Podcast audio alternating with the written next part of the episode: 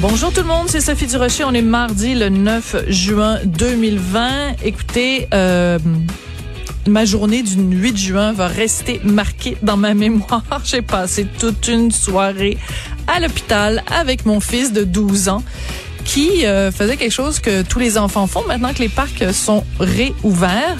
Simplement sur une petite balançoire, badoung, bading, badang, il est tombé, il s'est cassé le doigt. On est allé donc de toute urgence à l'hôpital. Et pourquoi je vous raconte ça? Parce que je suis pas dans mes habitudes de vous raconter des choses personnelles. Ben justement, je voudrais vous remercier le personnel de Sainte-Justine qui a fait un travail absolument euh, exemplaire. J'ai passé cinq heures à l'urgence hier et il y avait plein de cas évidemment beaucoup plus graves que celui de mon fils, mais j'étais absolument estomaquée, flabbergastée comme on dit, de du calme, de la patience des infirmières, euh, des médecins, de tout le personnel euh, autour. Et à un moment donné, quand euh, l'infirmière est venue pour euh, s'occuper de mon fils et faire euh, son plâtre, elle me racontait, parce que je la félicitais sur son calme olympien et je la félicitais sur la façon dont elle s'adressait aux enfants de façon si empathique. Et elle m'a dit, ben écoutez, ça fait plaisir que vous nous disiez merci parce que vous seriez surpris de voir le nombre de gens qui sont absolument ingrats et narcissiques. Et là, elle m'a raconté une histoire absolument hallucinante qu'à un moment donné, un père était à, à l'urgence de Sainte-Justine avec enfant et qu'il s'est plaint auprès de cette infirmière en disant ben là qu'est-ce qui se passe? Ça fait deux heures j'attends. Deux heures on s'entend pour une urgence c'est pas beaucoup.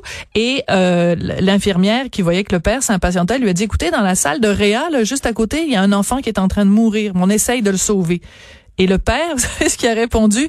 Oui mais ma fille elle elle fait de la fièvre.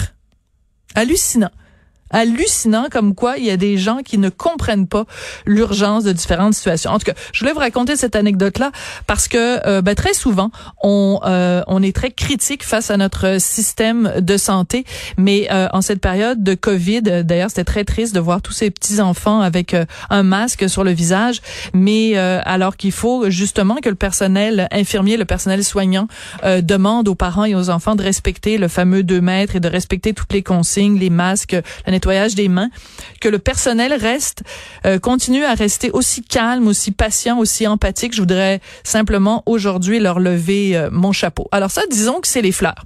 Le pot aujourd'hui, je veux le dédier à euh, notre premier ministre Justin Trudeau dans un tout autre ordre d'idées qui faisait sa conférence, son point de presse quotidien aujourd'hui et qui a commencé en parlant de différents tests qui vont être faits, qu'on va renforcer les tests ici au Canada pour la COVID-19 et il a pris le temps de dire à quel point c'était important, même si la situation s'améliorait et qu'on déconfinait, à quel point c'était important de respecter les consignes et d'écouter les recommandations de la santé publique.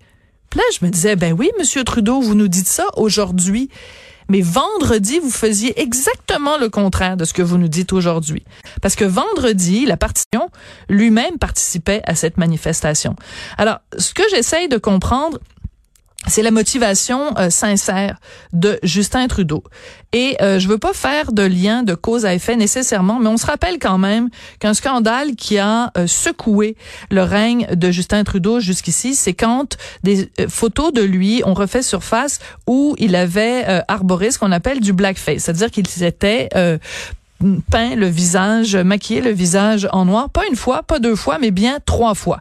Et euh, pas juste quand il était jeune, aussi quand il était euh, plus âgé, quand il était euh, prof.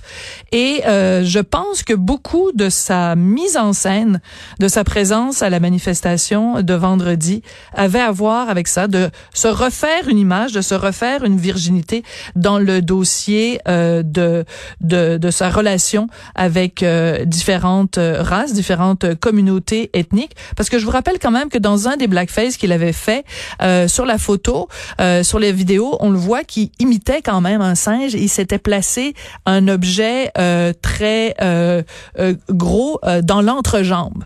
C'est un petit peu des clichés stigmatisants sur la communauté noire et on comprend que plusieurs années plus tard, il veuille se refaire une virginité.